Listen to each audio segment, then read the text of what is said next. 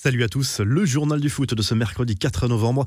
L'OM en plein naufrage. Les Marseillais ont encore été battus en Ligue des Champions mardi soir, cette fois sur le terrain du FC Porto, 3 à 0.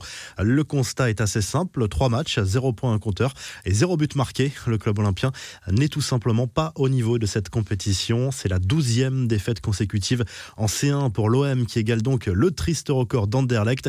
À l'issue de la rencontre, André Villas-Boas s'est apparu très affecté. Le coach olympien n'a pas mâché ses mots en conférence de presse on se tue nous-mêmes, ça doit toucher les joueurs, ce n'est pas normal. Le record, c'est une honte. À nous d'arrêter ça. C'est sur l'OM qu'est tombée cette merde. Pour être faible, pour faire de la merde en Ligue des Champions, tu dois avoir besoin d'être là. On est là et on fait de la merde. C'est comme ça. A lâché le technicien portugais Dimitri Payet. Lui a pris très cher sur les réseaux sociaux. Le meneur de jeu de l'OM a manqué un penalty et plus globalement son match. Les supporters olympiens, comme les anti-marseillais, ont fait preuve d'une grande créativité sur les réseaux sociaux pour se moquer du joueur marseillais. Rien ne lui a été épargné, de sa coupe de cheveux à son surpoids en passant par son penalty complètement raté. Le début de saison de Payet est clairement catastrophique. Les South Winners, l'un des groupes de supporters du club, ont publié également un communiqué en réaction à cette défaite. Ils n'ont pas mâché leurs mots envers les joueurs, les dirigeants, parlant de honte, de fiasco et d'insultes au football. De son côté, le Real Madrid s'est relancé avec son succès 3 buts à 2 contre l'Inter Milan. Benzema a marqué, Sergio Ramos aussi. Le défenseur merengue a inscrit son centième but avec les champions d'Espagne, toutes compétitions confondues. Avec cette 14e réalisation en C1, le capitaine madrilène se rapproche du record du nombre de buts marqués par un défenseur dans la compétition. Record détenu par un certain Roberto Carlos avec 16 buts. Robert Lewandowski, lui, a atteint la barre des 70 buts en Ligue des Champions.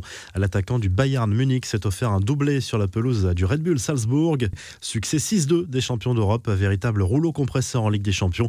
Autre image de cette soirée, le carton jaune adressé à Luis Suarez pour avoir regardé l'écran de contrôle de l'assistance vidéo pendant que l'arbitre était en train de vérifier les images. L'Atlético Madrid n'a pu faire mieux que match nul sur la pelouse du Lokomotiv Moscou.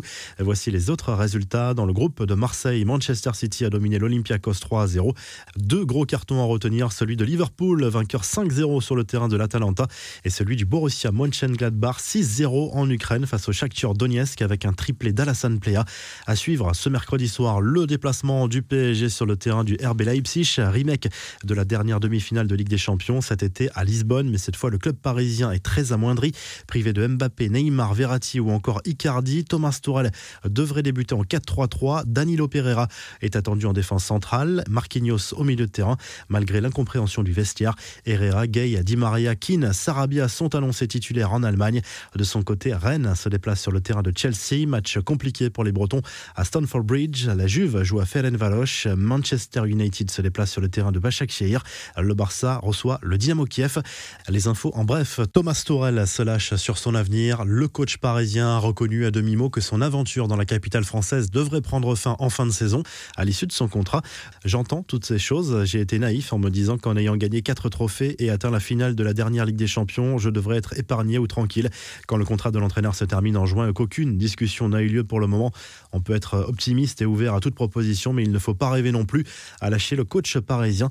Plusieurs joueurs du PSG ont connu, eux, une petite mésaventure en Allemagne dans leur hôtel. Ils se sont retrouvés bloqués dans un ascenseur et cela a beaucoup amusé Levin Kurzawa, auteur de cette story sur Instagram.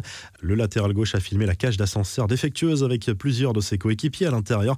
Presnel Kimpembe, Leandro Paredes, Sandra Di Maria, Marquinhos, Abdou Diallo, Idrissa Gueye et Moïse entre autres. Le PSG dont les finances sont forcément dans le rouge, comme beaucoup de grands clubs européens à cause de la crise Covid. Les conséquences des restrictions sanitaires devraient provoquer un manque à gagner de près de 200 millions d'euros pour le club de la capitale. En cause, les matchs à huis clos et l'impossibilité d'organiser des événements au Parc des Princes. Des nouvelles de Diego Maradona, la légende argentine va mieux après son opération.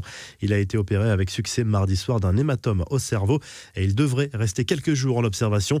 La revue de presse historique titre le journal L'équipe ce mercredi. L'OM historiquement ridicule avec cette douzième défaite de rang en C1 à Porto. Une équipe sans caractère, sans fond de jeu, pas grand chose à retenir cette soirée européenne pour le club olympien. Direction à l'Espagne où Marca salue le succès capital du Real Madrid face à l'Inter en Ligue des Champions. Le Brésilien Rodrigo, auteur du but de la victoire en fin de match, fait la une. Dans ce groupe, Mönchengladbach est en tête devant le Shakhtar Donetsk et le Real. L'Inter est bon dernier, mais rien n'est joué. Le journal Sport se penche sur le duel Barça-Dynamo Kiev qui pourra finalement se jouer, même si le club ukrainien est largement diminué par l'absence de plusieurs joueurs positifs au Covid. Le quotidien revient également sur la réponse de Ronald Koeman à son prédécesseur Kike Setien. Pour lui, Messi n'est pas un joueur difficile à gérer. Du côté de l'Italie, la Gazette dello Sport charge l'Inter Milan, trop naïf parfois sur la pelouse du Real. Le club lombard est en difficulté dans ce groupe d'océans et devra absolument faire un résultat au retour face au club merengue, sous peine de voir les huitièmes de finale s'éloigner définitivement.